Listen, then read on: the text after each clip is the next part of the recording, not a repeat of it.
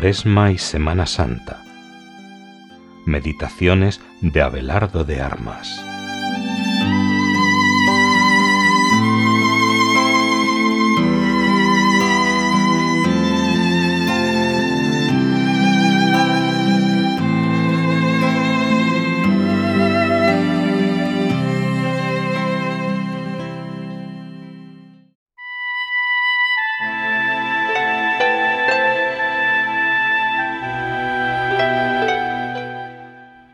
Martes de la cuarta semana de Cuaresma.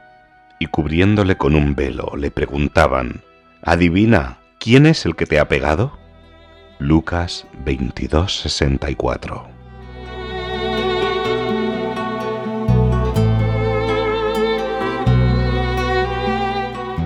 Los ojos de Jesús pueden ser objeto de muchas horas de contemplación silenciosa. ¿Quién se cansará de mirar los ojos del que ama? Cubierta la cabeza con un trapo, taparon los ojos de Jesús. En una impresión superficial puede parecer que aquello obedecía a un juego divertido. Adivina si eres profeta y dinos quién te ha golpeado. Pero no, no era un juego lo que allí había, no era una diversión. Es que tus ojos, Jesús, tus ojos hablaban demasiado alto. Yo me los imagino dulces en su mirada, acariciadores aún en este trance, amando a los enemigos por quienes va a morir. ¿Quién puede golpear un rostro en el que los ojos miran sin odio y expresan ternura? Tus ojos, Jesús, limpios y transparentes, formados de la sangre de María Virgen le vendaron sus ojos porque no podían soportar su mirada.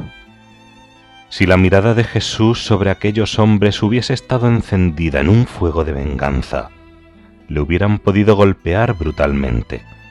Pero es que aquellos ojos se posaban serenos, dulces, acariciadores, ni siquiera reprendían, perdonaban. Y esto resulta insufrible para quienes se obstinan en permanecer en la obcecación. Vendándole los ojos, todo era distinto. Ante Herodes bajó el Señor la mirada avergonzado y guardó silencio. Un silencio incómodo para Herodes y los suyos. Si Jesús hubiese levantado la mirada, todos se hubiesen sentido desnudos ante él. Pero Jesús sentía tal asco y repugnancia que cayó con los labios y enmudecieron sus ojos posados en el suelo. No hizo falta vendarlos. Oh Jesús, mírame, no dejes nunca de mirarme. Si te he ofendido más que Herodes, más que aquellos esbirros, no me castigues cegándome hasta vendarte los ojos. No me castigues negándome tu mirada. Vuelve tus ojos hacia mí, como hiciste con Pedro, Dame la gracia de salir fuera de mí y llorar amargamente. Pero Jesús, mi Dios y mi todo, dame la gracia de ver siempre que tus ojos están clavados en mí. Ojos que me aman, perdonan y olvidan, y ojos de un Dios que llora.